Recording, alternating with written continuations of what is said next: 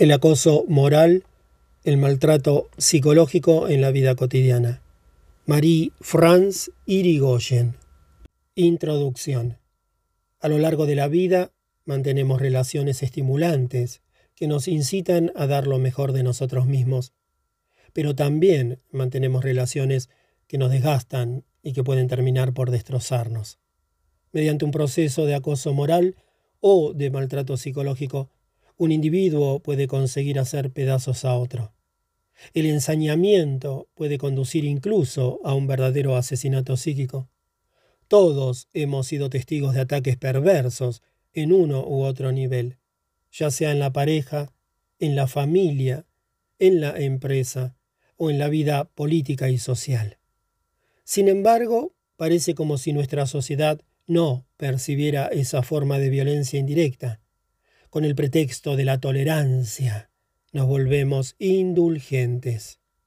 Estas agresiones se derivan de un proceso inconsciente de destrucción psicológica formado por acciones hostiles evidentes o ocultas de uno o de varios individuos hacia un individuo determinado, cabeza de turco en el sentido propio del término. Efectivamente, por medio de palabras aparentemente anodinas, de alusiones, de insinuaciones o de cosas que no se dicen. Es posible desestabilizar a alguien o incluso destruirlo, sin que su círculo de allegados llegue a intervenir. Él o los agresores pueden así engrandecerse a costa de rebajar a los demás y evitar cualquier conflicto interior o cualquier estado de ánimo al descargar sobre el otro la responsabilidad de lo que no funciona. No soy yo, sino el otro, el responsable del problema. Si no hay culpa, no hay sufrimiento. Aquí se trata de perversidad en el sentido de perversión moral. Cada uno de nosotros puede utilizar puntualmente un proceso perverso. Este solo se vuelve destructor con la frecuencia y la repetición a lo largo del tiempo.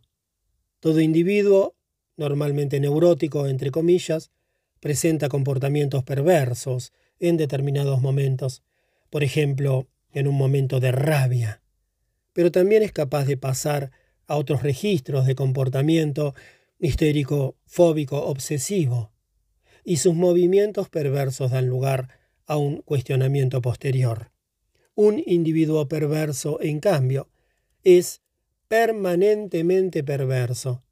Se encuentra fijado a ese modo de relación con el otro y no se pone a sí mismo en tela de juicio en ningún momento. Aun cuando su perversidad pase desapercibida durante un tiempo, se expresará en cada situación en la que tenga que comprometerse y reconocer su parte de responsabilidad, pues le resulta imposible cuestionarse a sí mismo. Estos individuos solo pueden existir si desmontan a alguien, entre comillas desmontan. Necesitan rebajar a los otros para adquirir una buena autoestima y mediante esta adquirir el poder, pues están ávidos de admiración y de aprobación. No tienen ni compasión ni respeto por los demás, puesto que su relación con ellos no les afecta. Respetar al otro supondría considerarlo en tanto que ser humano y reconocer el sufrimiento que se le inflige. La perversión fascina, seduce y da miedo. A veces envidiamos a los individuos perversos, pues imaginamos que son portadores de una fuerza superior que les permite ser siempre ganadores. Efectivamente, saben manipular de un modo natural, lo cual parece una buena base en el mundo de los negocios o de la política.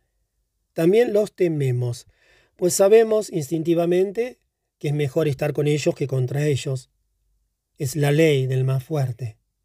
El más admirado es aquel que sabe disfrutar más y sufrir menos. En cualquier caso, prestamos poca atención a sus víctimas que pasan por ser débiles o poco listas, y con el pretexto de respetar la libertad del otro, podemos vernos conducidos a no percibir ciertas situaciones graves. En efecto, una manera actual de entender la tolerancia consiste en abstenerse de intervenir en las acciones y en las opiniones de otras personas, aun cuando estas opiniones o acciones nos parezcan desagradables o incluso moralmente reprensibles. Manifestamos asimismo una indulgencia inaudita en relación con las mentiras y las manipulaciones que llevan a cabo los hombres poderosos. El fin justifica los medios, pero ¿hasta qué punto es esto aceptable? No corremos con ello el riesgo de erigirnos en cómplices por indiferencia y de perder nuestros límites o nuestros principios? La tolerancia pasa necesariamente por la instauración de unos límites claramente definidos. Ahora bien, este tipo de agresión consiste precisamente en una intrusión en el territorio psíquico del otro. El contexto sociocultural actual permite que la perversión se desarrolle, porque la tolera. Nuestra época rechaza el establecimiento de normas. Nombrar la manipulación perversa supone establecer un límite, lo que se identifica con una intención de censura. Hemos perdido los límites morales o religiosos que constituían una especie de código de civismo y que podían hacernos decir eso no se hace. Solo nos volvemos a encontrar con nuestra capacidad de indignarnos cuando los hechos aparecen en la escena pública, presentados y amplificados por los medios de comunicación. El poder no establece un marco de acción y elude sus responsabilidades respecto de las gentes a las que supuestamente dirige o ayuda. Los mismos psiquiatras se muestran dubitativos a la hora de nombrar la perversión, y solo lo hacen para expresar su incapacidad de intervenir, o bien para mostrar su curiosidad ante la habilidad del manipulador. Algunos de ellos discuten la misma definición de perversión moral. Prefieren hablar de psicopatía, un vasto desván en el que tienden a acumular todo lo que no saben curar. La perversidad no proviene de un trastorno psiquiátrico, sino de una fría racionalidad que se combina con la incapacidad de considerar a los demás como seres humanos. Algunos de estos perversos cometen actos delictivos, por los que se los juzga, pero la mayoría de ellos usa su encanto y sus facultades de adaptación para abrirse camino en la sociedad dejando tras de sí personas heridas y vidas devastadas. Psiquiatras, jueces y educadores hemos caído en la trampa de perversos que se hacían pasar por víctimas. Nos dejaron ver lo que ya esperábamos de ellos para seducirnos mejor, y les atribuimos sentimientos neuróticos. Luego, cuando se mostraron como lo que eran realmente al declarar sus objetivos de poder, nos sentimos engañados, ridiculizados y a veces incluso humillados. Esto explica la prudencia de los profesionales a la hora de desenmascararlos. Los psiquiatras se previenen unos a otros. Cuidado, es un perverso, con lo que dan a entender que es peligroso o que nada podemos hacer. Se renuncia así a ayudar a las víctimas. Por supuesto, Nombrar la perversión es grave. La mayoría de las veces este término se reserva para actos de una gran crueldad, inimaginables incluso para los psiquiatras, como es el caso de los daños que ocasionan los asesinos en serie. Sin embargo, tanto si evocamos las agresiones sutiles de las que voy a hablar en este libro, como si hablamos de los asesinos en serie, se trata de depredación, es decir, un acto que consiste en apropiarse de la vida. La palabra perverso choca, molesta. Corresponde a un juicio de valor, y los psicoanalistas se niegan a emitir juicios de valor. Pero, ¿es esta una razón para aceptar cualquier cosa? Dejar de nombrar la perversión es un acto todavía más grave, pues supone tolerar que la víctima permanezca indefensa, que sea agredida y que se la pueda agredir a voluntad. En mi práctica clínica como terapeuta, me he visto obligada a comprender el sufrimiento de las víctimas y su incapacidad de defenderse. En este libro mostraré que el primer acto del depredador consiste en paralizar a su víctima para que no se pueda defender. De este modo, por mucho que la víctima intente comprender qué ocurre, no tiene las herramientas para hacerlo. Al analizar la comunicación perversa, también intentaré desmontar el proceso que une al agresor y al agredido, con el fin de ayudar a las víctimas o a las posibles víctimas a salir de las redes de su agresor. Quizá no se ha escuchado a las víctimas cuando solicitaban ayuda. Con frecuencia, los analistas aconsejan a las víctimas de un ataque perverso que se pregunten en qué medida son responsables de la agresión que padecen y en qué medida la han deseado, tal vez incluso inconscientemente. En efecto, el psicoanálisis solo considera lo intrapsíquico, es decir, lo que sucede en la cabeza de un individuo, y no tiene en cuenta su círculo de relaciones, por lo tanto ignora el problema de la víctima y la considera como una cómplice masoquista. Cuando los terapeutas, no obstante, han intentado ayudar a las víctimas, su reticencia a nombrar a un agresor y a un agredido puede haber reforzado la culpabilidad de la víctima y agravado su proceso de destrucción. Creo que los métodos terapéuticos clásicos no son suficientes para ayudar a este tipo de víctimas. Propondré, por tanto, herramientas más adaptadas, que tienen en cuenta la especificidad de la agresión perversa. Aquí no se trata de procesar a los perversos, además, ya se defienden bien solos, sino de tener en cuenta su nocividad y su peligrosidad, con el fin de que las víctimas o futuras víctimas puedan defenderse mejor, aun cuando consideremos muy exactamente que la perversión es un arreglo defensivo contra la psicosis o contra la depresión del perverso, esto no lo excusa en absoluto. Otra vez, aun cuando consideremos muy exactamente que la perversión es un arreglo defensivo del perverso, esto no lo excusa en absoluto. Existen manipulaciones anodinas que dejan un rastro de amargura o de vergüenza por el hecho de haber sido engañado. Pero también existen manipulaciones mucho más graves que afectan a la misma identidad de la víctima y que son cuestión de vida o muerte. Hay que saber que los perversos son directamente peligrosos para sus víctimas, pero también indirectamente peligrosos para su círculo de relaciones, pues conducen a la gente a perder sus puntos de referencia y a creer que es posible acceder a un modo de pensamiento más libre a costa de los demás. En este libro no entraré en las discusiones teóricas sobre la naturaleza de la perversión y me situaré deliberadamente en tanto que victimóloga del lado de la persona agredida. La victimología es una disciplina reciente que nació en los Estados Unidos y que al principio no era más que una rama de la criminología. Se dedica a analizar las razones que conducen a un individuo a convertirse en víctima, los procesos de victimización, las consecuencias para la víctima y los derechos a los que ésta puede aspirar. En Francia existe desde 1994 un curso de formación en victimología que conduce a un diploma universitario.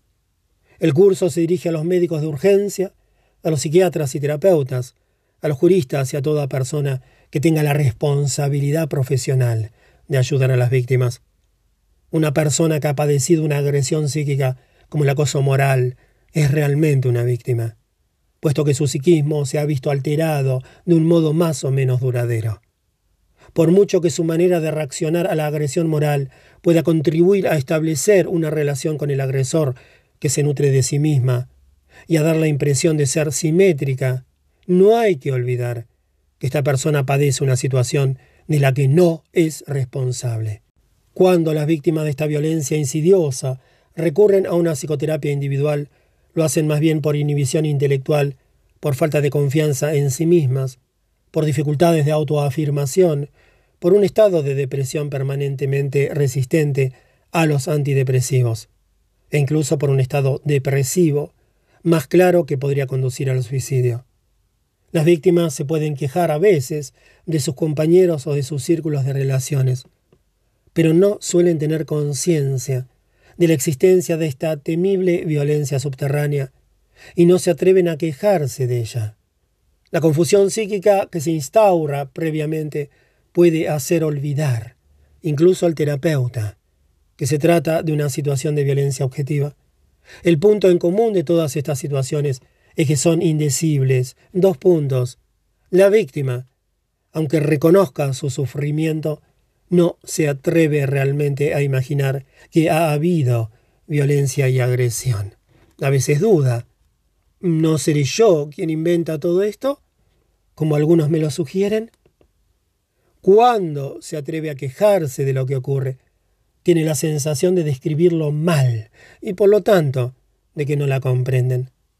He elegido utilizar los términos agresor y agredido a propósito, pues se trata de una violencia probada aunque se mantenga oculta, que tiende a atacar la identidad del otro y a privarlo de toda individualidad. Estamos ante un proceso real de destrucción moral que puede conducir a la enfermedad mental o al suicidio. Conservaré igualmente la denominación de perverso, porque remite claramente a la noción de abuso, que está presente en todos los perversos.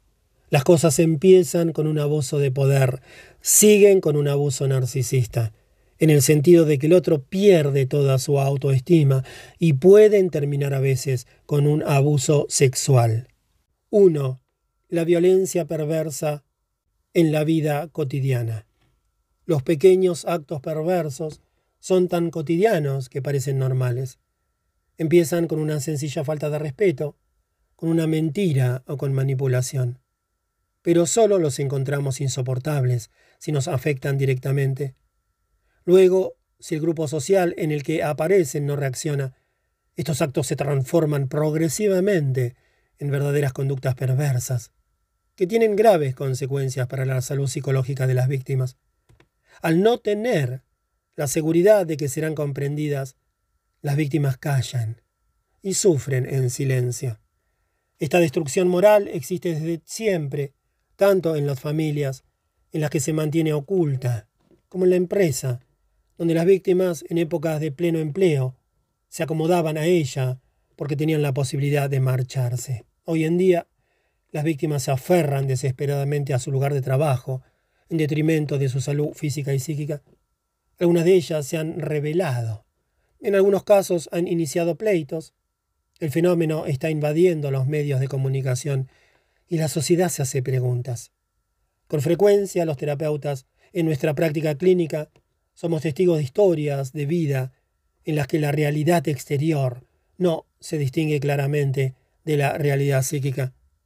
Lo que llama la atención en todos estos relatos de sufrimiento es la repetición. Lo que cada cual creía singular lo comparten, de hecho, muchas personas. La dificultad de las transcripciones clínicas estriba en que cada palabra, cada entonación, y cada alusión tiene su importancia. Todos los detalles, tomados aisladamente, parecen anodinos, pero su conjunto crea un proceso destructor. La víctima es arrastrada a ese juego mortífero, y ella misma puede reaccionar a su vez de un modo perverso, pues cada uno de nosotros puede utilizar este tipo de relación con un objetivo defensivo. Esto es lo que conduce a hablar erróneamente de la complicidad de la víctima con su agresor.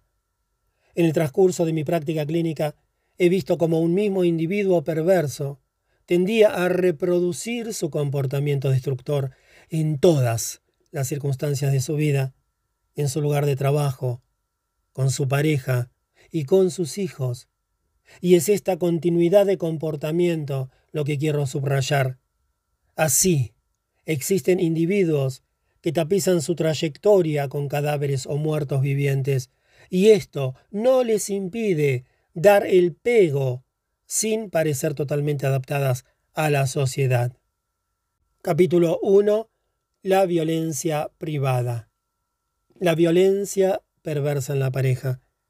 A menudo se niega o se quita importancia a la violencia perversa en la pareja. Se la reduce a una mera relación de dominación.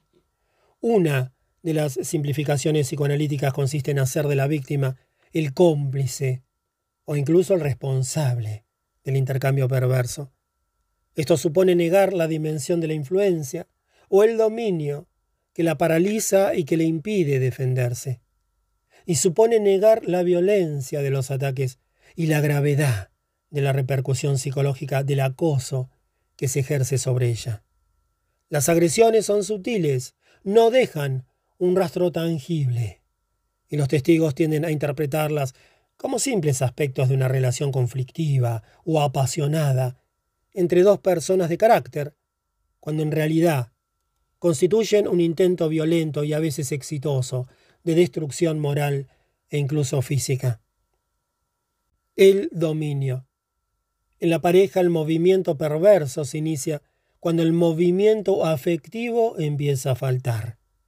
O bien, cuando existe una proximidad demasiado grande en relación con el objeto amado. Una proximidad excesiva puede dar miedo. Por esta razón, lo más íntimo es lo que se va a convertir en el objeto de la mayor violencia. Un individuo narcisista impone su dominio para retener al otro, pero también teme que el otro se le aproxime demasiado y lo invada. Pretende, por tanto, mantener al otro en una relación de dependencia o incluso de propiedad, para demostrarse a sí mismo su omnipotencia. La víctima, inmersa en la duda y en la culpabilidad, no puede reaccionar. El mensaje no confesado es no te quiero, pero se oculta para que el otro no se marche. De este modo, el mensaje actúa de forma indirecta. El otro debe permanecer para ser frustrado permanentemente. Al mismo tiempo, hay que impedir que piense para que no tome conciencia del proceso. Patricia Smith lo describía así en una entrevista para el periódico Le Monde.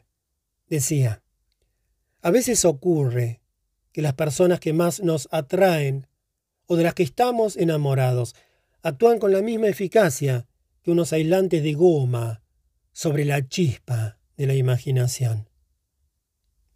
El dominio lo establece un individuo narcisista que pretende paralizar a su pareja colocándola en una posición de confusión y de incertidumbre. Esto le libra de comprometerse en una relación que le da miedo. Por medio de este proceso, mantiene a su pareja a distancia, dentro de unos límites que no le parecen peligrosos. No quiere que su pareja lo invada, pero le hace padecer lo que él mismo no quiere padecer, ahogándola y manteniéndola a su disposición. Si una pareja desea funcionar normalmente, debería establecer un refuerzo narcisista mutuo, aunque existan elementos puntuales de dominio. Puede ocurrir que no intente apagar, entre comillas, al otro, con el fin de estar muy seguro de que así queda en una posición dominante en la relación. Pero una pareja conducida por un perverso narcisista constituye una asociación mortífera. Dos puntos. La denigración y los ataques subterráneos son sistemáticos. Este proceso solo es posible gracias a la excesiva tolerancia de la persona agredida. Los psicoanalistas interpretan a menudo que esta tolerancia está relacionada con los beneficios inconscientes, esencialmente masoquistas, que la víctima puede obtener de la relación. No obstante, veremos que esta interpretación es parcial pues algunas de estas personas no han manifestado nunca tendencias autopunitivas con anterioridad, ni las manifiestan más adelante. También es peligrosa, pues, al reforzar la culpabilidad de la víctima, no la ayuda de ningún modo a encontrar los medios para salir de esa embarazosa situación. En la mayoría de los casos, el origen de la tolerancia se halla en una lealtad familiar que consiste, por ejemplo, en reproducir lo que uno de los padres ha vivido. o en aceptar un papel de persona reparadora del narcisismo del otro, una especie de misión por la que uno debería sacrificarse. La violencia. La violencia perversa aparece en los momentos de crisis, cuando un individuo que tiene defensas perversas no puede asumir la responsabilidad de una elección difícil. Se trata de una violencia indirecta que se ejerce esencialmente a través de una falta de respeto. Monique y Lucien llevan 30 años casados. Hace seis meses que Lucien tiene una relación extramatrimonial. Se lo anuncia a Monique diciéndole que no puede elegir. Desea permanecer con ella y paralelamente seguir con esa relación. Monique rechaza su propuesta con determinación. Su esposo se marcha. Desde entonces Monique está hundida. Se pasa todo el tiempo llorando y no duerme ni come. Tiene síntomas psicosomáticos de angustia sensación de sudor frío, bola en el estómago, taquicardia. Siente ira, no contra su marido, que la hace sufrir, sino contra sí misma por no saber retenerlo. Si Monique pudiera sentir ira contra su marido, le resultaría más fácil defenderse. Pero para sentirla, debería aceptar que el otro es agresivo y violento, lo que podría conducirla a dejar de desear su vuelta. Cuando uno se encuentra en un estado de choque como el de Monique, es más fácil negar la realidad de los hechos y permanecer a la espera, aunque esta espera esté cargada de sufrimiento. Lucien le pide a Monique que sigan almorzando juntos regularmente para mantener la relación. De lo contrario, correrían el peligro de que él se marchara para siempre. Si ella se aleja, él la olvida. Si ella se muestra deprimida, él deja de tener ganas de seguir a su lado. Siguiendo los consejos de su psicoanalista, Lucien llega a proponerle a Monique que conozca a su amiga, con el fin de que la palabra circule entre signos de admiración. En ningún momento parece que Lucien se haya planteado la cuestión del sufrimiento de su esposa. Dice simplemente que está harto de verla con esa cara de muerto. Al culpabilizar a su esposa, que no hace lo necesario para retenerlo, Lucien se descarga de la responsabilidad, de la decisión de la separación. La negativa a responsabilizarse de un fracaso conyugal se encuentra a menudo en el origen de una basculación perversa. Un individuo que tiene un fuerte ideal de pareja, Mantiene unas relaciones aparentemente normales con su cónyuge, hasta el día en que debe elegir entre esa relación y otra nueva. Cuanto más fuerte sea su ideal de pareja, más fuerte será su violencia perversa. No puede aceptar esa responsabilidad. Su cónyuge deberá cargar con ella completamente. Si el amor disminuye, considera responsable a su pareja por una falta que ésta habría cometido y que no se nombra. También suele negar verbalmente esta disminución del amor, aunque tenga lugar realmente. La toma de conciencia de la manipulación coloca a la víctima en un estado de angustia terrible. Al no disponer de un interlocutor, no se puede liberar del mismo. En este estadio, las víctimas, además de ira, sienten vergüenza. Vergüenza por no haber sido amadas, vergüenza por haber aceptado humillaciones y vergüenza por haber padecido. A veces no se trata de un movimiento perverso transitorio, sino de la revelación de una perversidad que se había ocultado hasta ese momento. El odio que se enmascara aparece a plena luz y es muy similar al delirio de persecución. De este modo los papeles se invierten el agresor se convierte en agredido y la culpabilidad sigue en el mismo lado. Para que esto resulte creíble, hay que descalificar al otro con el fin de empujarlo a comportarse de un modo reprensible. Ana y Paul, ambos arquitectos, se conocen en el trabajo. Muy rápidamente, Paul decide instalarse en casa de Ana, pero de tal forma que pueda mantener una distancia afectiva para no comprometerse realmente. Evita las palabras cariñosas, los gestos de ternura en público y se burla de los enamorados que se cogen de la mano. Paul tiene muchas dificultades a la hora de expresar cosas personales. Da la impresión de estar siempre bromeando. Ironiza con todo, y todo lo convierte en burla. Esta estrategia le permite esconderse y no implicarse. También pronuncia discursos extremadamente misóginos. Las mujeres son castradoras, fútiles e insoportables, pero no podemos vivir sin ellas. Ana interpreta la frialdad de Paul como pudor su rigidez como fuerza y sus insinuaciones como saber. Cree que su amor logrará enternecerlo y que una vez tranquilizado por la vida en pareja, se mostrará menos duro. Entre Ana y Paul se establece la regla implícita de que no hay que exhibir demasiado la intimidad. Ana acepta esta regla, le da una justificación y por consiguiente garantiza su cumplimiento. Al ser su deseo de establecer una relación más íntima, más fuerte que el de Paul, le corresponde a ella realizar los esfuerzos necesarios para que la relación continúe. Paul justifica su dureza con una infancia difícil, pero deja lugar para un cierto misterio al aportar informaciones parciales o incluso contradictorias. Nadie se ocupó de mí cuando era pequeño. Si no hubiera sido por mi abuela, que me recogió Tal vez mi padre no sea mi padre. Al presentarse ya de entrada como víctima, conduce de este modo a Ana a compadecerlo y a mostrar por él más interés o indulgencia. Ella, que tenía una gran necesidad de ser reparadora, queda rápidamente seducida por este muchachito al que hay que consolar.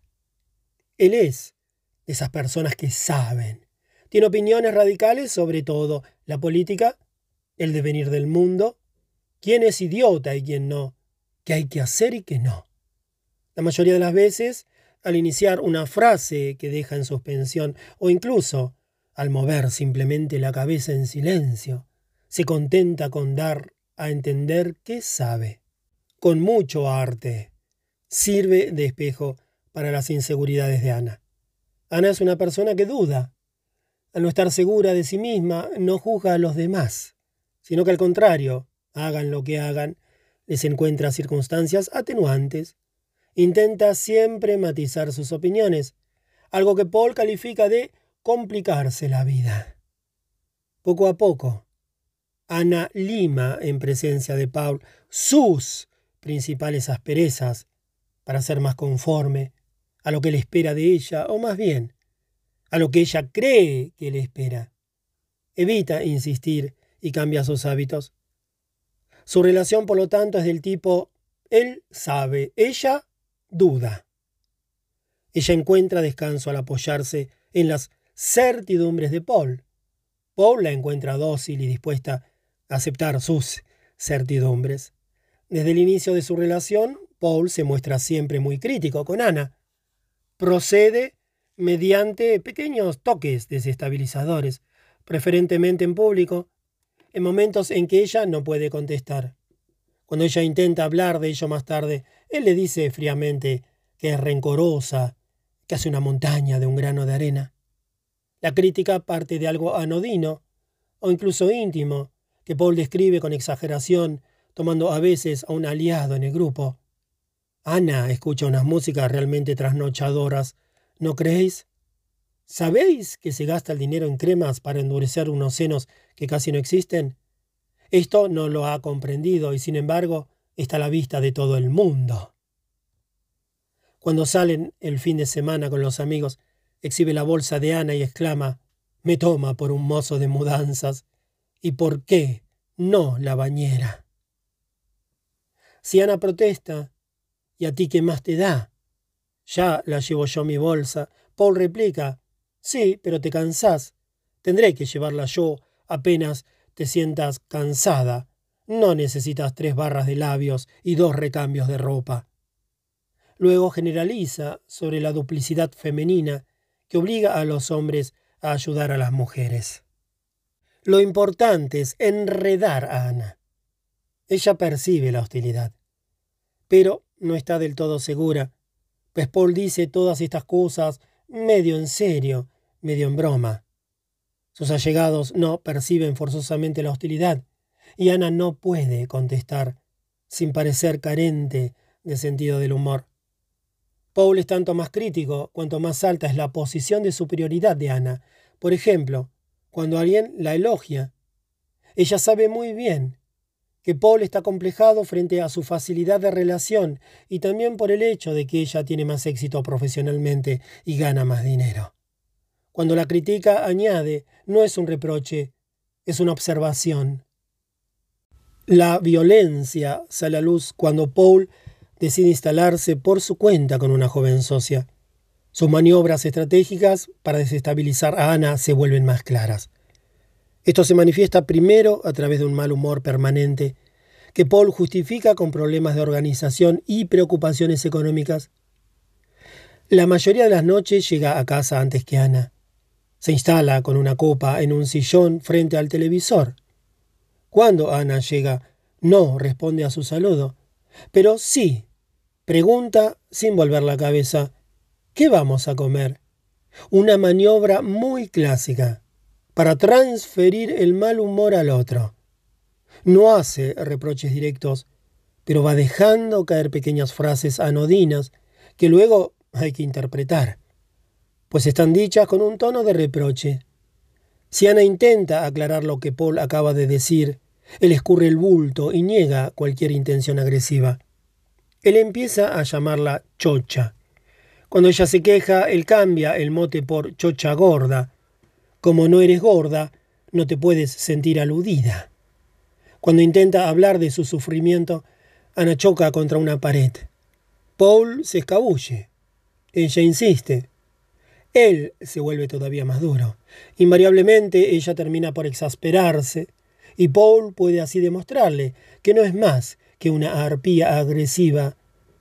Ella no llega nunca a disponer de la suficiente distancia como para desactivar una violencia que no comprende.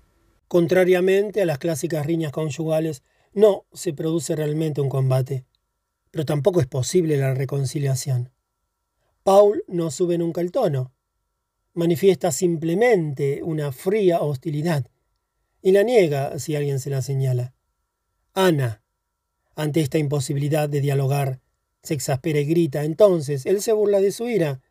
Cálmate, Pobre hija mía. Y ella se siente ridícula. Lo esencial de la comunicación ocurre en la mirada. Miradas de odio del lado de Paul y miradas de reproche y de miedo del lado de Ana. El único hecho concreto es la repulsa sexual de Paul. Cuando ella solicita hablar del tema, no es nunca el momento apropiado. Por la noche está cansado, por la mañana tiene prisa y durante el día tiene algo que hacer. Ella decide acorralarlo y lo invita a cenar fuera. Una vez en el restaurante empieza a hablar de su sufrimiento. Paul la interrumpe inmediatamente en un tono de furor glacial. No pretenderás hacerme una escena en un restaurante y además sobre semejante tema. Desde luego careces completamente de modales. Ana se pone a llorar, lo cual hace que Paul se enfurezca. No eres más que una depresiva que se pasa la vida protestando. Más tarde Paul se justifica de otra manera. ¿Cómo se puede hacer el amor contigo? Eres un horror, una arpía castradora. Más adelante Paul llega incluso a robarle una agenda profesional que es esencial para su contabilidad. Ana empieza por buscarla y luego pregunta a Paul si la ha visto. En la habitación en la que está segura de haberla dejado no ha entrado nadie más. Paul responde que no la ha visto y que lo que tiene que hacer es ordenar mejor sus cosas. Su mirada está tan cargada de odio, que ella se siente helada de miedo, atónita. Comprende que efectivamente se la ha robado él, pero tiene demasiado miedo de la violencia manifiesta que puede surgir si sigue insistiendo. Lo terrible es que Ana no comprende, busca explicaciones, solo quiere perjudicarla directamente por la molestia que esto pueda causarle? Se trata de envidia, de la necesidad de comprobar que ella trabaja más que él. O bien espera encontrar en la agenda un fallo que podrá utilizar más adelante contra ella. Lo que Ana siente, sin ninguna duda, es que hay mala intención. Sin embargo, este pensamiento es tan terrible que lo descarta y se niega a creer en él. Así el miedo se convierte en angustia física. La siente cada vez que su mirada se cruza con esa misma mirada de Paul. En este estadio, Ana percibe muy claramente que Paul quiere anularla. En lugar de ir dejando caer pequeñas dosis de arsénico en su café, como las novelas policíacas inglesas, intenta debilitarla psicológicamente. Para no verse afectado por el sufrimiento de Ana, Paul la cosifica. La mira fríamente, sin emoción alguna. Así las cosas, evidentemente. Las lágrimas de Ana parecen ridículas. Lo que ella siente es que no existe para Paul. Sus lágrimas y su sufrimiento no son escuchados, o más exactamente, no existen. Semejantes fracasos en los que respecta al diálogo desencadenan en ella terribles iras que al no poderlas descargar se transforman en angustia. Ella entonces intenta decir que prefiere una separación antes que este sufrimiento cotidiano. Pero este tema solo se puede abordar en momentos de crisis, en los que de todas formas, diga lo que diga, no se la escucha. El resto del tiempo retiene el aliento para no introducir una tensión suplementaria, precisamente en los momentos en que la vida todavía se puede soportar. Llegados a este punto, Ana le escribe a Paul. Intenta hacerle comprender su sufrimiento ante semejante situación y su deseo de encontrar una solución. La primera vez deja la carta sobre el escritorio de Paul y espera que él le diga algo. Como no dice nada, ella se atreve a preguntarle su opinión al respecto. Responde fríamente, no tengo nada que decir. Ana sospecha que no ha sido suficientemente clara. Le escribe una nueva carta más larga. Se la encuentra en la papelera a la mañana siguiente. Termina por exasperarse e intenta obtener explicaciones. Él contesta que no tiene por qué responder a las demandas de una excitada como ella. Haga lo que haga, Ana no es escuchada. Su lenguaje tal vez no es el bueno. A partir de ese día, hace una fotocopia de cada una de las cartas que escribe. Paul es impermeable al sufrimiento de Ana. Ni siquiera lo ve. Esto para Ana es intolerable y angustiada. Se vuelve cada vez más torpe. Sus errores se interpretan como faltas que hay que corregir, lo cual justifica la violencia. Ella es sencillamente peligrosa para él. Por lo tanto, hay que debilitarla ante esta violencia recíproca, la reacción de Paul es la evitación. La de Ana es un intento estereotipado de diálogo. Toma entonces la decisión de separarse de Paul. Si he comprendido bien, me echas a la calle sin un céntimo.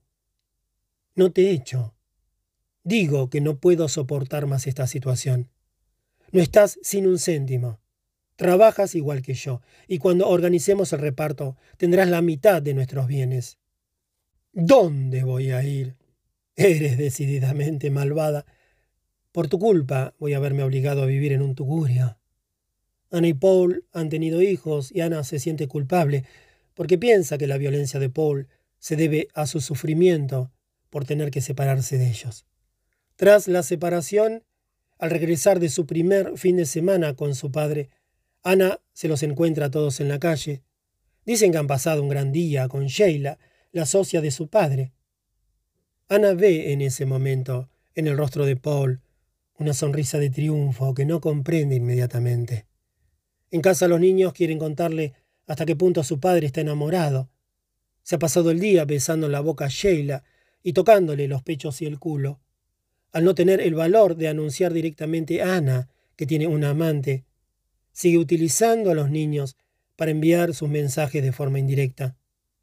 Por lo que les ha mostrado de su intimidad con Sheila, sabe que va a suscitar los celos de Ana. Pero él estará lejos y no tendrá que temer los reproches que Ana no puede dejar precisamente de hacerle. Paul sitúa de este modo a los niños en primera línea para que absorban la tristeza o el rencor de su madre. Por lo tanto, no manifiesta ningún respeto ni por la madre ni por los niños. Ana pierde pie. Cuanto más se debate, más se hunde. Oscila entre la angustia y la rabia, y al no poder hacer ni decir nada, teme hacer cualquier cosa. Frente a la intensidad de su dolor, deja de luchar y deja que la hundan hasta quedar sumergida. Paul hace saber a sus amigos y a su familia que Ana lo ha echado de su propia casa y que para él eso es duro material y económicamente. Ana, que rechaza el papel de mala que se le quiere atribuir, intenta justificarse, retomando para ello un método que no obstante no funcionó cuando todavía estaban juntos, a saber, escribirle y explicarle lo que siente. Como teme demasiado atacar a Paul directamente, hace recaer la culpa en Sheila, su amante, argumentando que ésta ha aprovechado la crisis conyugal de un pobre hombre para seducirlo. Al proponer esta interpretación, cae en la trampa de Paul, que intenta mantenerse fuera del terreno de la ira o del odio. En lugar de asumir la situación, Paul la esquiva y coloca a las dos rivales frente a frente. Ana sigue dócil y protectora y no se enfrenta a Paul. En este caso clínico vemos que Paul no puede asumir la responsabilidad de la ruptura.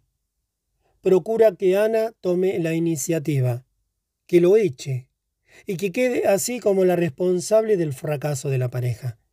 En cualquier caso, ella queda como la culpable de todo. Es el chivo expiatorio que evita que Paul tenga que cuestionarse a sí mismo. Ana podría haber reaccionado violentamente ante la traición de Paul, en cuyo caso la habrían calificado de violenta. Por el contrario, se hunde y se la considera loca o depresiva. En todos los casos se la culpa de alguna cosa. Como no es culpable de manifestar reacciones excesivas, Paul se ve obligado a utilizar, para descalificarla, las insinuaciones y los rumores. Ana debería aceptar que haga lo que haga, siempre será un objeto de odio para Paul debería aceptar que no puede hacer nada para modificar la relación y debería aceptar su propia impotencia. Por lo tanto, basta con que tenga una imagen de sí misma suficientemente buena para que las agresiones de Paul no pongan en entredicho su identidad. De este modo, si Ana deja de temer a su agresor, saldrá del juego. Tal vez pueda así desactivar la agresión.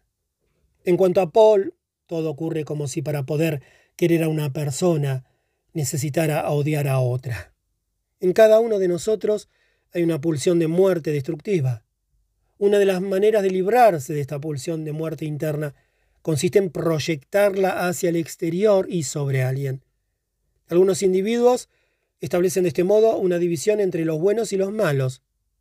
No es agradable estar en el terreno de los malos para poder idealizar un nuevo objeto de amor y mantener la relación amorosa, un perverso necesita proyectar todo lo que es malo sobre su pareja anterior, que se convierte así en un chivo expiatorio. Todo lo que se presenta como un obstáculo para una nueva relación amorosa se tiene que destruir.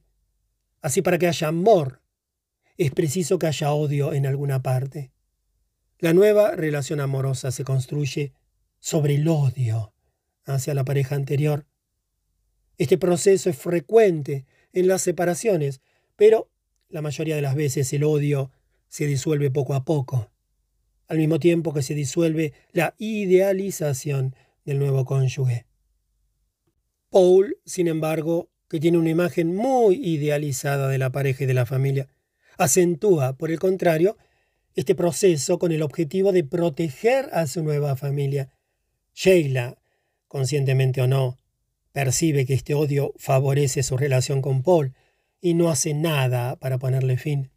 Es posible que procure incluso activar este fenómeno, que refuerza su relación. Ana, por una especie de ingenuidad natural, cree que el hecho de estar enamorada es suficiente para hacerla feliz, generosa y mejor entre comillas. No comprende, por tanto, que Paul ama a otra persona. Ana piensa únicamente que si Paul la rechaza de este modo, es porque ella no está suficientemente bien, es decir, porque no corresponde a lo que él espera de ella. Sin embargo, en los perversos, el amor tiene que estar separado del odio y a la vez rodeado de él. La separación. Los procedimientos perversos aparecen con mucha frecuencia durante los divorcios y las separaciones. Se trata de procedimientos defensivos que de entrada no se pueden considerar como patológicos. El aspecto repetitivo y unilateral del proceso es el que trae consigo un efecto destructor. Con las separaciones, el movimiento perverso, hasta entonces subyacente, se acentúa y la violencia solapada se desencadena, pues el perverso narcisista percibe que su presa se le escapa. La misma separación, una vez consumada, no interrumpe la violencia. Esta última prosigue a través de los pocos lazos de la relación que perduran, y cuando hay niños, pasa a través de ellos. Según J. G. Lemaire, una de las conductas vengativas tras una separación o un divorcio se pueden comprender en este marco, como si un individuo, para no odiarse a sí mismo, necesitara volcar todo su odio sobre otro individuo que en otro tiempo formó parte de sí mismo. Sea quien fuere quien tome la iniciativa de la separación, los divorcios en los que participa un perverso narcisista son casi siempre violentos y pleitistas. Los perversos mantienen el vínculo mediante las cartas certificadas, los abogados y la justicia. A través de los pleitos se sigue hablando de esa pareja que ya no existe. Cuanto mayor es la pulsión de dominio, mayores son el resentimiento y la ira. Las víctimas se defienden mal, sobre todo si creen que han tomado la iniciativa de la separación, lo cual es a menudo el caso. Y su culpabilidad la lleva a mostrarse generosas y a esperar que de este modo se escaparán de su perseguidor. Las víctimas rara vez saben utilizar la ley, mientras que el agresor, al estar muy cerca de una estructura paranoica, sabe iniciar los pleitos necesarios. En Francia, una acción perversa por parte de alguno de los cónyuges se puede considerar, en teoría, como un motivo de divorcio. Pero, ¿cómo tener en cuenta las maniobras sutiles que juegan con la culpabilidad del otro? Quien solicite el divorcio debe probar los hechos que invoca para apoyar su acción. Pero ¿cómo demostrar una manipulación perversa? A menudo el perverso hace caer en un error a su pareja y luego lo utiliza en su contra para obtener algún beneficio del divorcio.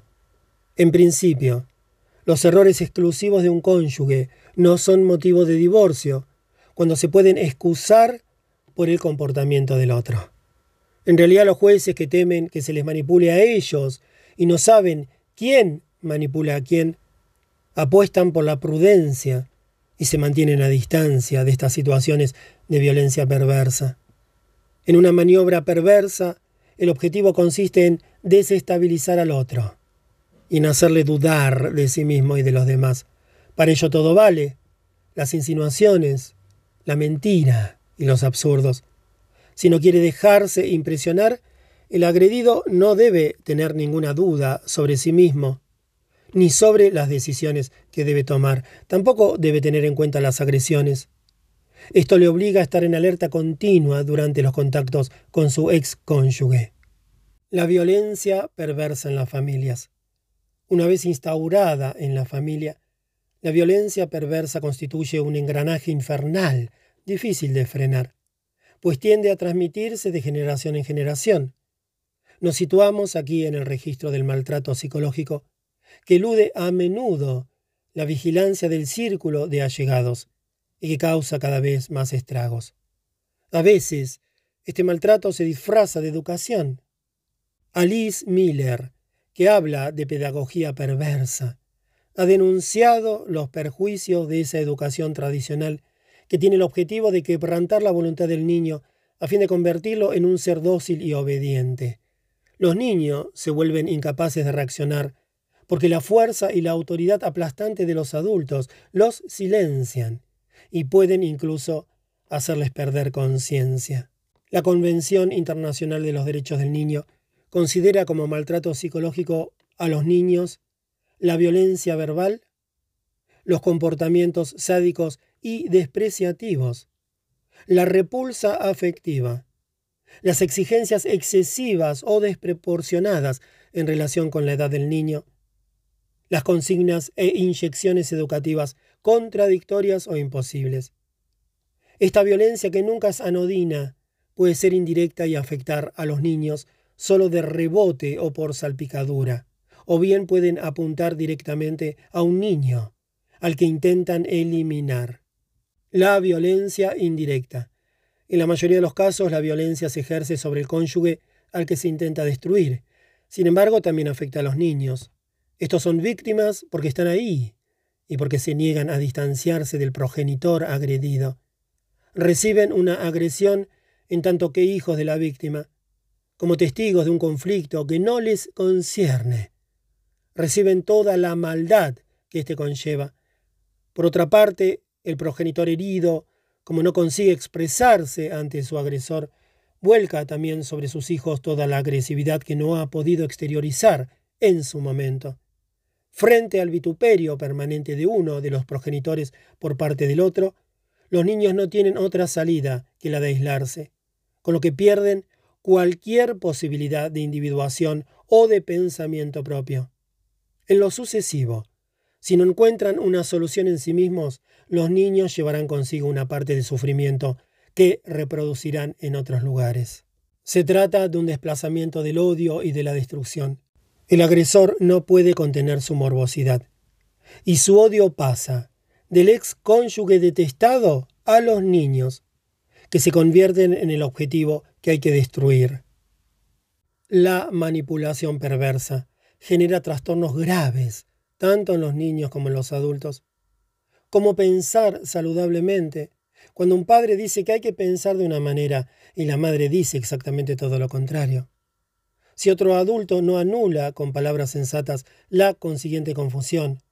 Esta puede conducir al niño o al adolescente hacia una autodestrucción fatal.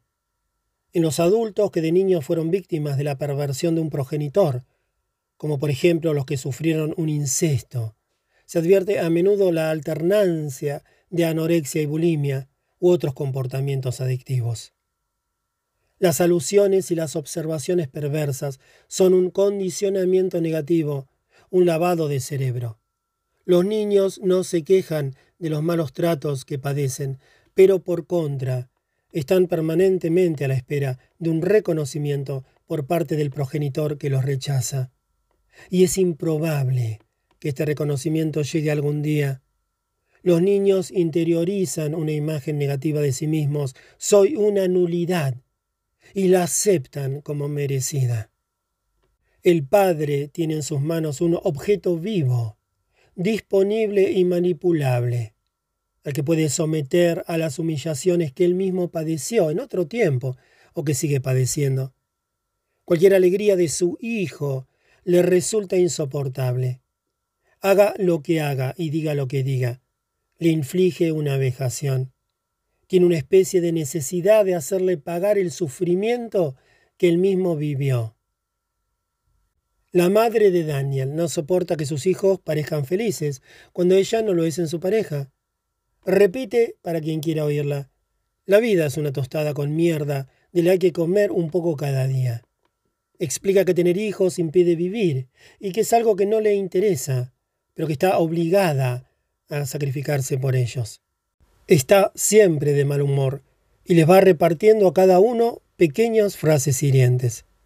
Ha inventado un juego familiar para endurecer a sus hijos que consiste en burlarse sistemáticamente de alguno de ellos durante las comidas. Al que le toque recibir tiene que poner buena cara. Las burlas constituyen heridas en el amor propio que se repiten y que son dolorosas, pero no son suficientemente graves como para que merezca la pena hablar de ellas. Por lo demás, los niños no están seguros de que todas esas pequeñas heridas se estén infligiendo deliberadamente. Tal vez no se trate más que de torpeza. Emplea el tiempo en hablar mal de uno o de otro, de un modo indirecto, camuflado y pronuncia permanentemente palabras despreciativas ante alguno de sus hijos sobre su hermano o su hermana, alimentando así la rivalidad o la desaveniencia entre ellos. Con un aire consternado dice que Daniel no sirve para nada, que no llegará nunca a ninguna parte. Y tiene palabras incisivas y definitivas para tratarlo con aspereza cuando emite una opinión una vez adulto, Daniel todavía teme las palabras que su madre pueda llegar a proferir. Frente a ella no sabe defenderse. Uno no puede mostrarse agresivo con su madre. Suele recuperarse gracias a un sueño frecuente, en el que la toma por los hombros y la secude preguntándole ¿Por qué eres mala conmigo? Es muy fácil manipular a los niños. Estos siempre saben excusar a quienes aman. Su tolerancia no tiene límites. Están dispuestos a perdonárselo todo a sus padres, a asumir su culpa, a comprenderlos y a intentar saber por qué su padre o su madre están disgustados. Para manipular a un niño se utiliza frecuentemente el recurso del chantaje emocional.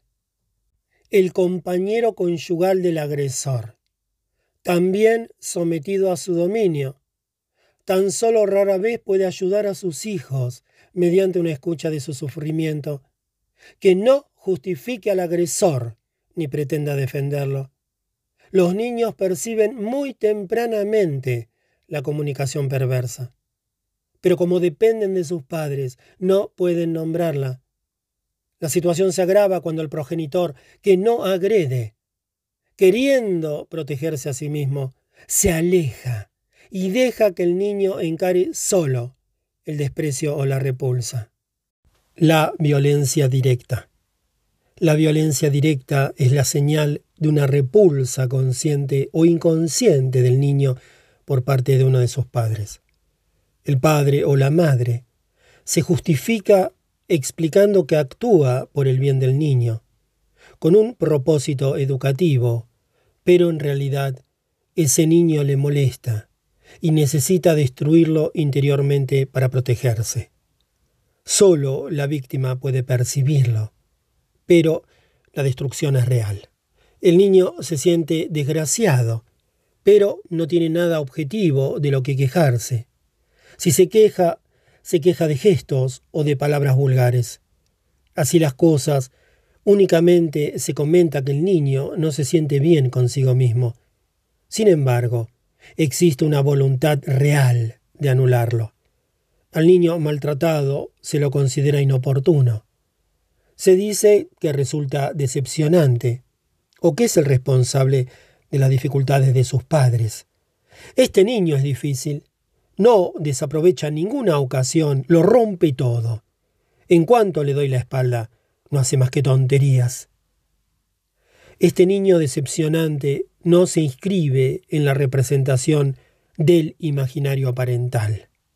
Molesta, ya sea porque ocupa un lugar particular en la problemática parental, por ejemplo, un niño no deseado responsable de una pareja que no quería serlo.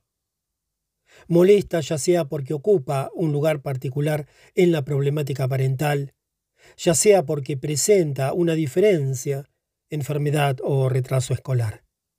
Su mera presencia revela y reactiva el conflicto parental. Es un niño diana, cuyos defectos hay que corregir para que ande derecho. Bernard Lempert describe muy bien esta repulsa que a veces sufre una víctima inocente. Dice, el desamor es un sistema de destrucción que en ciertas familias azota a un niño y quisiera verlo morir. No se trata de una simple ausencia de amor, sino de la organización, en lugar del amor, de una violencia constante que el niño no solamente padece, sino que también interioriza, hasta el punto que se accede a un doble engranaje, pues la víctima termina por tomar el relevo de la violencia que se ejerce sobre ella mediante comportamientos autodestructivos. Fin de la cita. Entramos así en una especie de espiral absurda. Se riñe al niño porque es torpe o distinto o como debiera ser. Y el niño se vuelve cada vez más torpe y se aleja cada vez más del deseo que expresan sus padres. No se desprecia al niño porque sea torpe. El niño se vuelve torpe porque es despreciado. El padre que lo rechaza busca y forzosamente encuentra un pipí en la cama o una mala nota escolar. Encuentra una justificación de la violencia que siente. Pero es la existencia del niño y no su comportamiento lo que desencadena esa violencia. Una manera muy trivial de expresar esta violencia de una forma perversa consiste en apodar al niño con un mote ridículo. Quince años más tarde, Sara no puede olvidar que cuando era pequeña sus padres la llamaban basurera, porque tenía mucho apetito y siempre se comía todo lo que le ponían en el plato. Por su peso excesivo, no se correspondía con la niña que sus padres habían soñado. En lugar de ayudarla a dominar su apetito, sus padres intentaron ponerle más dificultades. También puede ocurrir que un niño tenga un exceso de algo en relación con su padre o su madre, que sea demasiado dotado, demasiado sensible o demasiado curioso. Los padres suprimen lo mejor de su hijo para no ver en él sus propias carencias. Las afirmaciones adoptan la forma de los predicados. Dos puntos. No sirves para nada. El niño termina por volverse insoportable, con lo cual sus padres tienen una buena razón para maltratarlo. Con el pretexto de la educación, apagan en su propio hijo la chispa de vida de la que carecen.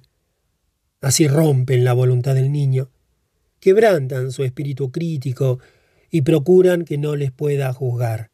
En todos los casos, lo que los niños notan muy claramente es que no satisfacen los deseos de sus padres, o más sencillamente, que no han sido deseados. Se sienten culpables de decepcionarlos, de producirles vergüenza y de no ser suficientemente buenos para ellos. Por ello piden excusas, pues quisieran reparar el narcisismo de sus padres lo hacen en vano. Ariel, aunque sepa que tiene talento en su profesión, carece completamente de confianza en sí misma. Por lo demás, tiene malestares con vértigos y taquicardia, que atribuye naturalmente a la angustia. Siempre le ha costado comunicarse con sus padres, sobre todo con su madre Hélène, con la que mantiene una difícil relación. Ariel tiene la sensación de que su madre no la ama, pero la excusa y atribuye a su posición de primogénita el hecho de encontrarse en primera línea del acoso materno. Sobre la relación con su madre, Ariel cuenta que se sitúa bajo el signo de la paradoja. Recibe de ella informaciones que no comprende y no sabe cómo protegerse. Un día alguien la acusó de ser la causa de la desaveniencia de sus padres. Se sintió culpable llegó a escribir una carta a sus padres para justificarse. Tiene permanentemente la impresión de que su madre practica con ella un condicionamiento negativo, una especie de lavado de cerebro destinado a rebajarla. Mediante un lenguaje alterado. Cada palabra de la madre oculta un malentendido que se convierte en una trampa para la hija. Hélène sabe utilizar a una tercera persona como si fuera un boomerang, para desencadenar conflictos y darle hábilmente la vuelta a las situaciones con ironías. Dice las cosas como si solo las supiera ella, y mediante insinuaciones hace que Ariel se sienta culpable. Ariel está siempre en vilo, y a fin de no disgustar a su madre, se pregunta si realmente hace lo que debería hacer. Un día, Ariel encuentra colgada en el baño de su madre una carta que le había enviado por su cumpleaños. La fecha está subrayada y una anotación indica recibida con un día de retraso. Ariel saca una conclusión. Haga lo que haga, está mal. La perversión desgasta considerablemente a las familias. Destruye los lazos. y echa a perder toda individualidad, sin que uno se dé cuenta. Los perversos falsifican también su violencia, que dan con frecuencia una muy buena imagen de sí mismos. El proceso de descalificación se puede llevar a cabo de un modo aún más perverso, al hacer intervenir a una tercera persona, que generalmente es el otro progenitor. Este último, que se encuentra también sometido al dominio de su cónyuge, no se da cuenta de ello. Arthur es un niño deseado por su madre Chantal, pero no tanto por su padre Vincent. Este último deja que su esposa se ocupe del bebé. Es un asunto de mujeres. Cuando ella pasa demasiado tiempo ocupándose de su hijo, él ironiza. ¿Qué? ¿Mimando al retoño? Esta frase aparentemente anodina se dice en un tono que hace que Chantal se sienta culpable, por mucho que ésta conteste que lo que hace es absolutamente normal. En otra ocasión, mientras Chantal cambia a Arthur, cantándole una canción y besándole el vientre, Vincent, desde el umbral de la puerta, le explica que muchas madres tienen un comportamiento incestuoso con sus hijos y que los excitan desde que son bebés. Chantal contesta bromeando que esta observación es inadecuada, pero desde ese día pierde un poco de espontaneidad en los contactos con su hijo cuando sabe que Vincent está cerca. Los principios educativos de Vincent son muy estrictos. No hay que modificar el medio en función del niño, este debe aprender a no tocar. Basta con un buen cachete en los dedos. El pequeño Arthur, que con todo es un niño dócil y fácil de criar, a menudo es tratado duramente. Cuando Arthur se convierte en un hermoso bebé mofletudo, su padre empieza a llamarlo Tocinito. Esto hace rabiar a Chantal, pero, a pesar de sus peticiones y de sus súplicas, él sigue llamándolo así, incluso cuando le dice cosas amables. Te molesta a ti, pero mira, a él no le molesta, sonríe. Otras personas, parientes o amigos, también protestan, pero el mote se vuelve habitual en la boca de Vincent. Arthur tiene luego algunas dificultades de aprendizaje de la higiene personal. Se orina en los pañales hasta los tres años y por la noche en la cama durante mucho más tiempo. Esto exaspera a Vincent, que la toma con su hijo y le pega. Pero sobre todo, manifiesta su exasperación delante de Chantal, que al temer la rabia fría de Vincent, toma las riendas del asunto y se exaspera, a su vez contra su hijo. Finalmente ella misma termina por pegar a Arthur. Después se siente culpable y le reprocha a Vincent el ser demasiado severo con el niño.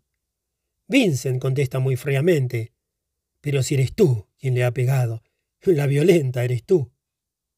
Chantal vuelve a la habitación de su hijo, lo abraza y lo consuela al tiempo que se consuela a sí misma. Puesto que efectivamente no se puede matar al cuerpo del niño, se procura que éste no sea nadie y se lo anula psíquicamente. Se puede mantener así una buena imagen de uno mismo, aun cuando de paso el niño pierda toda conciencia de su propio valor.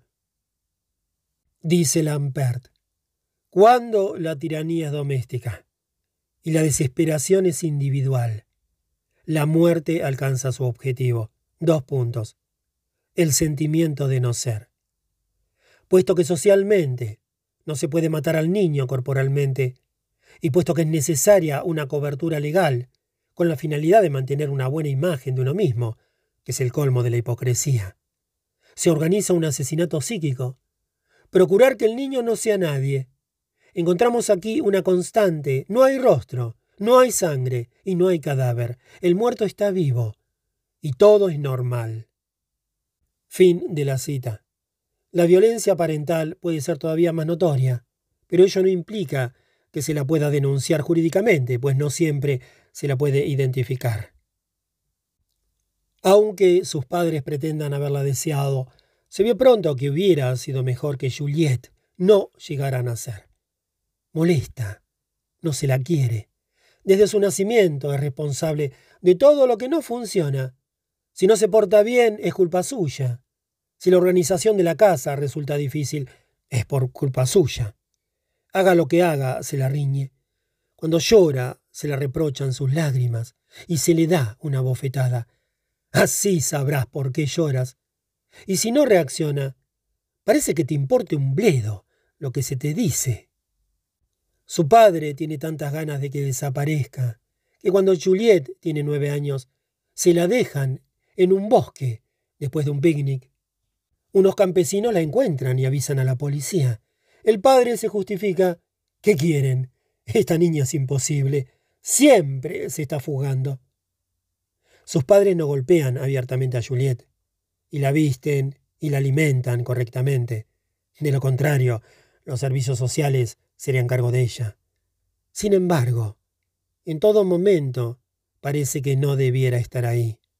Su madre, que se haya sometida a un esposo todopoderoso, intenta compensar y proteger a su hija, aguanta todo lo que puede y a veces amenaza con marcharse con ella, pero como no trabaja, no tiene recursos y permanece atada a ese hombre difícil. A pesar de la violencia que padece, Juliet ama a su padre, y cuando le preguntan cómo le va en casa, a veces contesta, mamá siempre hace escenas, dice que quiere marcharse. Los niños, que son víctimas de agresiones perversas, no tienen otra salida que los mecanismos de separación protectora y son portadores de un núcleo psíquico muerto. Todo lo que no metabolizaron durante su infancia se reproduce en la edad adulta a través de acciones que se perpetúan. Aun cuando todos los niños maltratados no se conviertan en padres que maltratan a sus hijos, se crea una espiral de destrucción.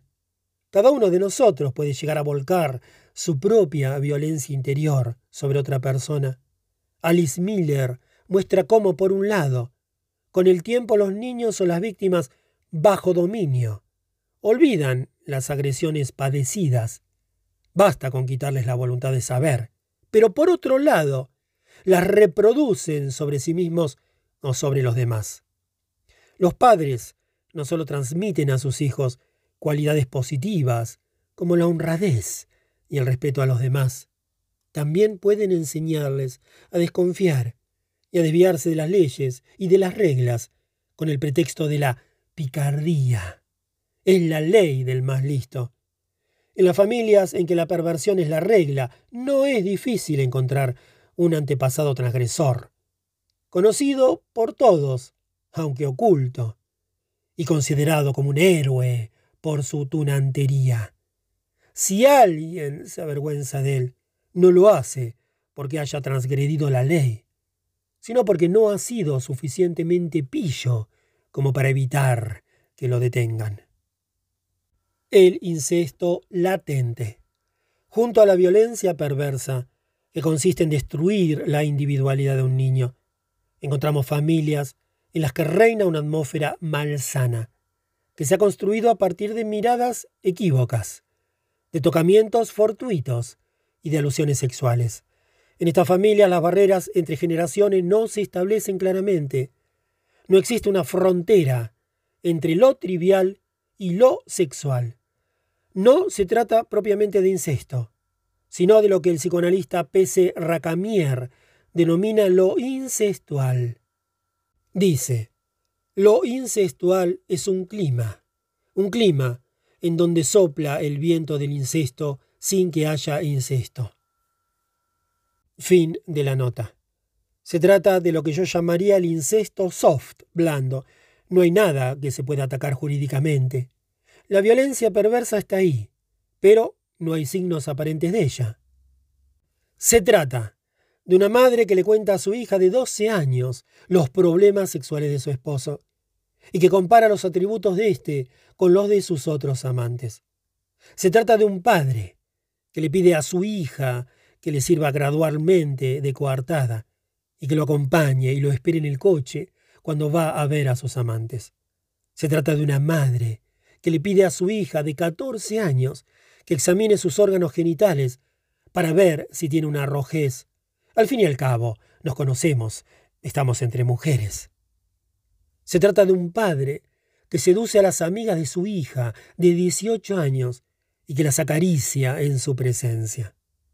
Estas actitudes producen un clima de complicidad malsana. La barrera entre las generaciones no se respeta. No se permite que los niños se mantengan en su posición de niños, sino que se les integra como testigos de la vida sexual de los adultos. Este exhibicionismo se presenta a menudo como una forma de ser moderna, que está al día.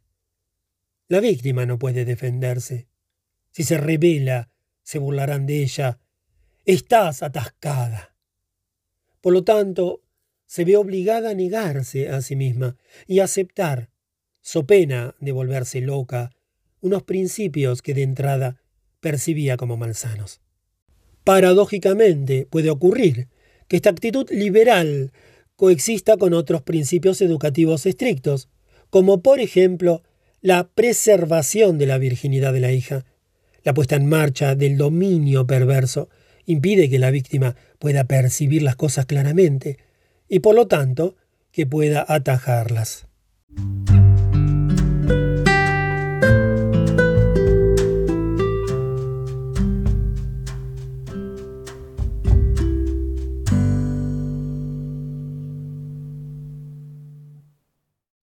Capítulo 2. El acoso en la empresa. La relación perversa puede ser constitutiva de una pareja, ya que sus dos miembros se han elegido el uno al otro, pero no puede ser el fundamento de una relación en la empresa. Sin embargo, aunque se trate de contextos distintos, el funcionamiento es similar.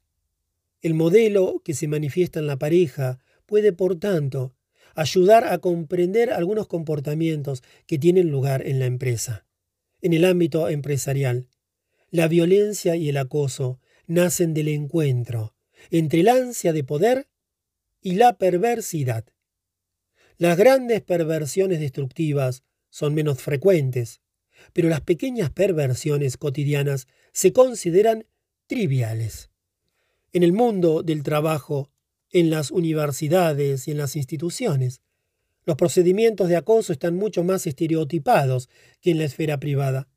Sin embargo, no por ello son menos destructivos, aun cuando las víctimas estén menos expuestas a sus efectos, en la medida en que para sobrevivir eligen marcharse en la mayoría de los casos, bajo por enfermedad o por dimisión. Los procedimientos de acoso se denunciaron por primera vez en la esfera pública, mundo del trabajo, política, asociaciones. Así lo hicieron, por ejemplo, las obreras de Mariflow, una serie de víctimas que se unieron para hacer saber que lo que estaban viviendo era insoportable. ¿En qué consiste? Por acoso en el lugar de trabajo hay que entender cualquier manifestación de una conducta abusiva y especialmente los comportamientos, palabras, actos, gestos y escritos que puedan atentar contra la personalidad, la dignidad o la integridad física o psíquica de un individuo, o que puedan poner en peligro su empleo o degradar el clima de trabajo. Aunque el acoso en el trabajo sea un fenómeno tan viejo como el mismo trabajo, hasta principios de la década de los 90 no se lo ha identificado como un fenómeno que no solo destruye el ambiente de trabajo y disminuye la productividad, sino que también favorece al absentismo, ya que produce desgaste psicológico. Este fenómeno se ha estudiado esencialmente en los países anglosajones y en los países nórdicos, en donde ha sido calificado de mobbing, de mob, muchedumbre, manada y plebe. De la idea de incomodidad fatigosa. Heinz Lehmann, psicólogo del trabajo en Suecia, investigó este proceso que él denomina psicoterror durante cerca de una década y en varios grupos profesionales. Actualmente en muchos países los sindicatos, los médicos laborales y las mutualidades sanitarias empiezan a interesarse por este fenómeno. Durante los últimos años, en las empresas y en los medios de comunicación se ha debatido sobre todo la cuestión del acoso sexual, el único que la legislación francesa tiene en cuenta y que sin embargo no es más que un aspecto del acoso en sentido amplio. Esta guerra psicológica en el lugar de trabajo incluye dos fenómenos. El abuso de poder, que los asalariados no siempre aceptan y al que pueden desenmascarar con rapidez. La manipulación perversa, que engaña con insidias y causa muchos más estragos. El acoso nace de forma anodina y se propaga insidiosamente. Al principio, las personas acosadas no quieren sentirse ofendidas y no se toman en serio las indirectas y las vejaciones. Luego, los ataques se multiplican. Durante un largo periodo y con regularidad, la víctima es acorralada, se la coloca en una posición de inferioridad y se la somete a maniobras hostiles y degradantes. Uno no se muere directamente de recibir todas estas agresiones, pero sí pierde una parte de sí mismo. Cada tarde uno vuelve a casa desgastado, humillado y hundido. Resulta difícil recuperarse. En un grupo es normal que tengan lugar conflictos. Una advertencia hiriente en un momento de exasperación o de mal humor no es significativa. Y lo es todavía menos si se presentan excusas a continuación. Lo que constituye el fenómeno destructor es la repetición de las vejaciones y las humillaciones en las que no se produce ningún esfuerzo de matización. Cuando el acoso aparece, es como si arrancara una máquina que puede machacarlo todo. Se trata de un fenómeno terrorífico porque es inhumano. No conoce los estados de ánimo ni la piedad. Los compañeros de trabajo, por bajeza, por egoísmo o por miedo, prefieren mantenerse al margen. Cuando una interacción asimétrica y destructiva de este tipo arranca entre dos personas, lo único que hace es amplificarse progresivamente a menos que una persona exterior intervenga enérgicamente. Efectivamente, en un momento de crisis, tenemos una tendencia a acentuar el registro en el que nos encontramos. Una empresa rígida se vuelve más rígida. Un empleado depresivo se vuelve más depresivo. Otro empleado agresivo se vuelve más agresivo, etc. Acentuamos lo que somos. Una situación de crisis puede sin duda estimular a un individuo y conducirlo a dar lo mejor de sí mismo, para encontrar soluciones. Pero una situación de violencia perversa tiende a anestesiar a la víctima, que a partir de ese momento solo muestra lo peor de sí misma. Se trata de un fenómeno circular. De nada sirve buscar quién ha originado el conflicto. Se llega a olvidar incluso su razón de ser. Una serie de comportamientos deliberados del agresor está destinada a desencadenar la ansiedad de la víctima, lo que provoca en ella una actitud defensiva que a su vez genera nuevas agresiones. Tras un determinado tiempo de evolución del conflicto, se producen fenómenos de fobia recíproca. Dos puntos. La visión de la persona odiada provoca una rabia fría en el agresor. La visión del perseguidor desencadena el miedo de la víctima. Se trata de reflejos condicionados, uno agresivo y el otro defensivo. El miedo conduce a la víctima a comportarse patológicamente, algo que el agresor utilizará más adelante como una coartada para justificar retroactivamente su agresión. La mayoría de las veces la víctima reacciona de un modo vehemente y confuso. Cualquier cosa que emprenda o que haga se vuelve contra ella, gracias a la mediación de sus perseguidores. El objeto de la maniobra de estos últimos consiste en desconcertarla, en confundirla completamente y en conducirla al error. De vuelta. El miedo conduce a la víctima a comportarse patológicamente, algo que el agresor utilizará más adelante como una coartada para justificar retroactivamente su agresión. La mayoría de las veces, la víctima reacciona de un modo vehemente y confuso. Cualquier cosa que emprenda o que haga se vuelve contra ella gracias a la mediación de sus perseguidores. El objetivo de la maniobra de estos últimos consiste en desconcertarla, en confundirla completamente y en conducirla al error. Aunque el acoso se produzca horizontalmente, es decir, un compañero agrede a otro. Los superiores en la jerarquía no suelen intervenir ni prestarle demasiada atención. Solo toman conciencia del problema cuando la víctima reacciona de una manera muy visible, crisis nerviosa, llanto, o cuando está de baja con demasiada frecuencia. En realidad el conflicto degenera porque la empresa se niega a entrometerse. Ya son ustedes mayorcitos para arreglar solo sus problemas. La víctima no siente que la defiendan. A veces incluso percibe un abuso por parte de los que asisten a esta agresión sin intervenir, pues sus superiores casi nunca proponen directamente una solución, más bien contestan, ya lo veremos más tarde. En el mejor de los casos, la solución que proponen consiste en un cambio de puesto de trabajo que no tiene en cuenta la opinión del interesado, sea como fuere. Si en algún momento del proceso alguien reacciona de un modo sano, el proceso se detiene. ¿A quién apunta? Las víctimas al principio y contrariamente a lo que los agresores pretenden hacer creer, no son personas afectadas de alguna patología o particularmente débiles. Al contrario, el acoso empieza cuando una víctima reacciona contra el autoritarismo de un superior y no se deja avasallar. Su capacidad de resistir a la autoridad a pesar de las presiones es lo que la señala como blanco. El acoso se vuelve posible porque viene precedido de una descalificación de la víctima por parte del perverso, que el grupo ha aceptado primero y luego avalará. Esta depreciación de la víctima justifica posteriormente la crueldad que se ha ejercido contra ella y conduce a pensar que se merece lo que le ocurre.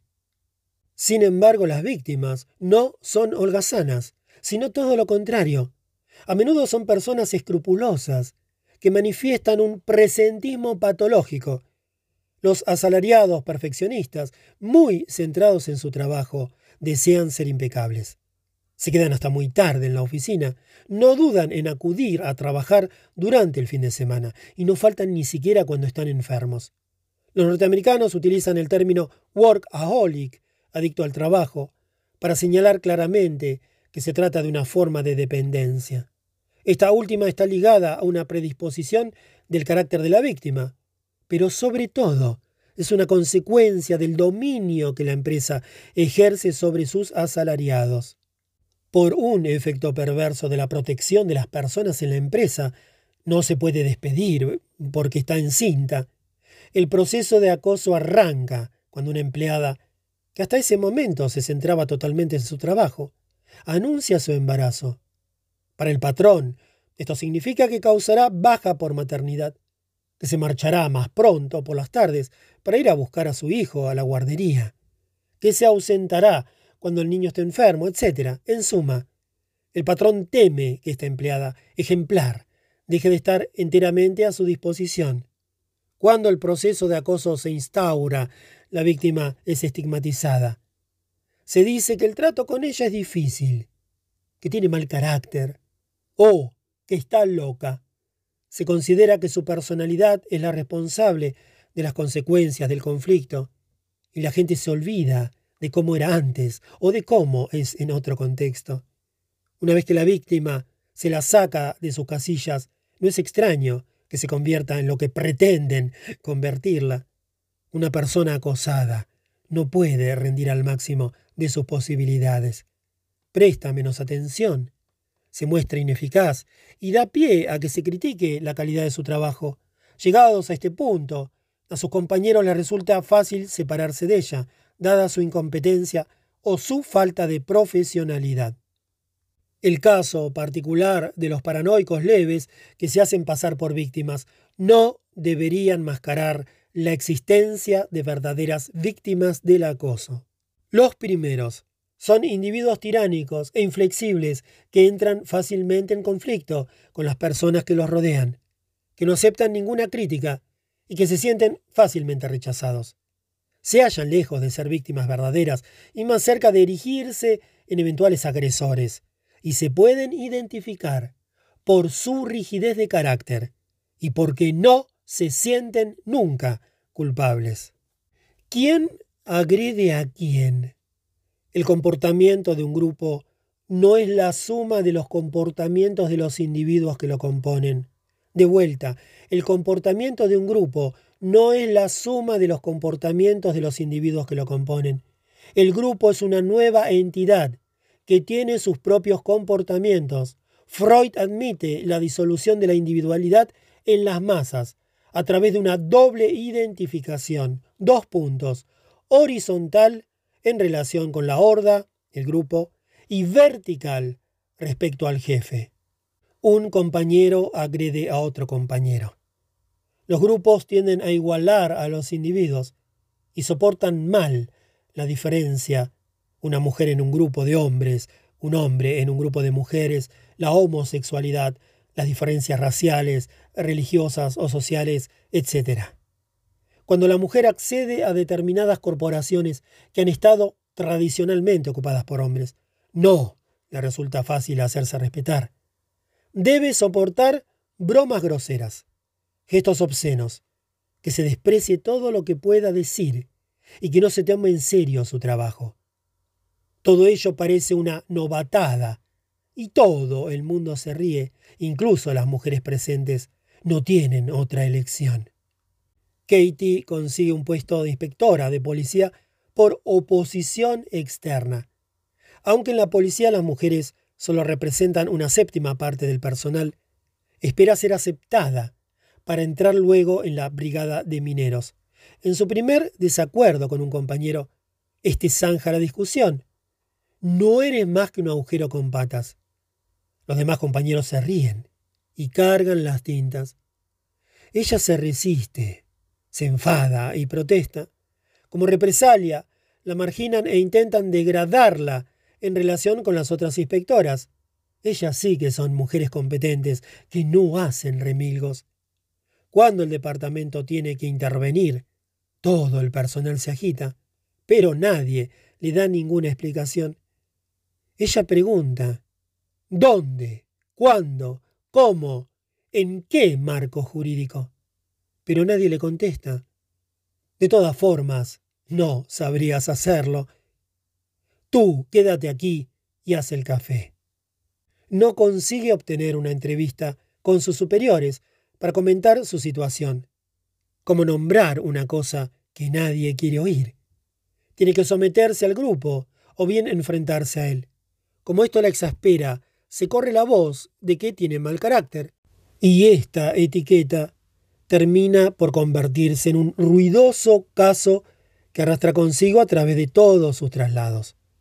Una tarde, al finalizar su servicio, guarda su arma como de costumbre en un cajón que cierra con llave. Al día siguiente, el cajón aparece abierto. Se le advierte que ha cometido una falta. Katie sabe que tan solo una persona puede haber abierto su cajón. Solicita entrevistarse con el comisario para esclarecer las cosas.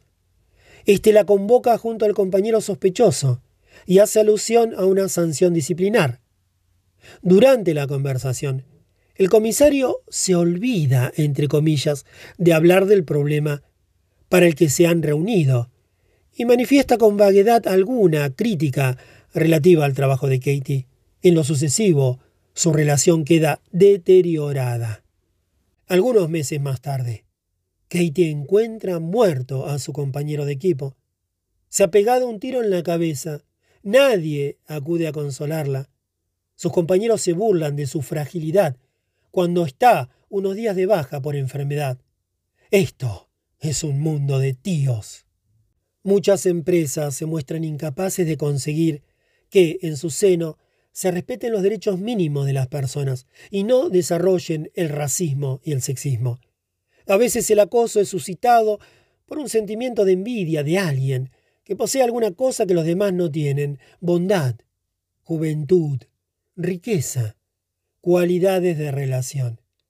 Este es el caso de los jóvenes titulados que ocupan un puesto, en el que tienen como superior en la jerarquía a alguien que no posee su mismo nivel de estudios.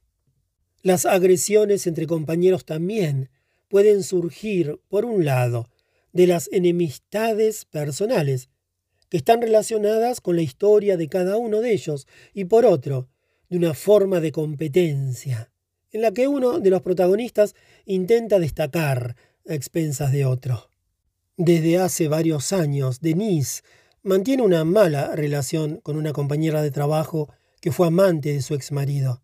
Esta situación incómoda la conduce a una primera depresión. Para evitar estos encuentros, solicita el traslado a otro puesto. Su petición no prosperará. Tres años más tarde, tras un cambio de destino, Denise se encuentra directamente a las órdenes de esa persona, que la humilla cotidianamente al descalificar su trabajo y burlarse de sus errores. Pone en tela de juicio sus capacidades de escribir, de calcular o de utilizar un ordenador. Denise no se atreve a defenderse y reacciona replegándose en sí misma. Cada vez comete más errores. La situación llega a poner en peligro su empleo. Entonces Denise, con la idea de solicitar un traslado, intenta contactar con la persona que está por encima de su jefa en la jerarquía. Se le comunica que se hará lo necesario, pero nada cambia. Al encontrarse deprimida y angustiada, se acoge a una baja por enfermedad. Fuera del contexto de trabajo, su estado mejora, pero en cuanto se plantea su reincorporación, recae. Durante dos años alterna así bajas por enfermedad con recaídas. Contacta con un médico laboral que hace todo lo posible por desbloquear la situación, pero la dirección no quiere saber nada. Debido a sus quejas y a sus numerosas ausencias por enfermedad, se la considera como psicológicamente perturbada. No hay forma de solucionar la situación. La baja de Denise se podría prolongar de este modo hasta la invalidez, pero el consejero médico de la Seguridad Social dictamina que se encuentra en condiciones de volver a trabajar. Con objeto de no regresar a esa oficina en la que tan mal se siente, Denise se plantea dimitir, pero con 45 años y sin cualificación, ¿qué puede hacer? Llega a mentar el suicidio. Los conflictos entre compañeros son difíciles de gestionar y en este punto las empresas suelen mostrarse torpes. El apoyo de un superior contribuye fácilmente a reforzar el proceso. Los cotilleos hablan de favoritismo y de favores sexuales. En la mayoría de las ocasiones, la incompetencia de los directivos intermedios refuerza el proceso. Muchos de ellos no son propiamente directivos. En un equipo se designa como responsable al que resulta más competente en el terreno profesional y no al que tiene más aptitudes para dirigir. Muchos responsables ignoran el modo de animar a un equipo, aun cuando sean muy competentes en otros asuntos, y no son conscientes de los problemas humanos que están bajo su responsabilidad. Además, si alguna vez son conscientes de ellos, suelen temerlos y no saben cómo intervenir. Esta incompetencia es un factor agravante del proceso de acoso, pues, cuando los agresores son compañeros de trabajo. El primer punto de socorro debería ser el responsable jerárquico o el escalafón superior. Si no se da un clima de confianza, es imposible pedir ayuda a un superior. Cada cual tiende a atrincherarse detrás de los demás, ya sea por incompetencia, por indiferencia o por cobardía.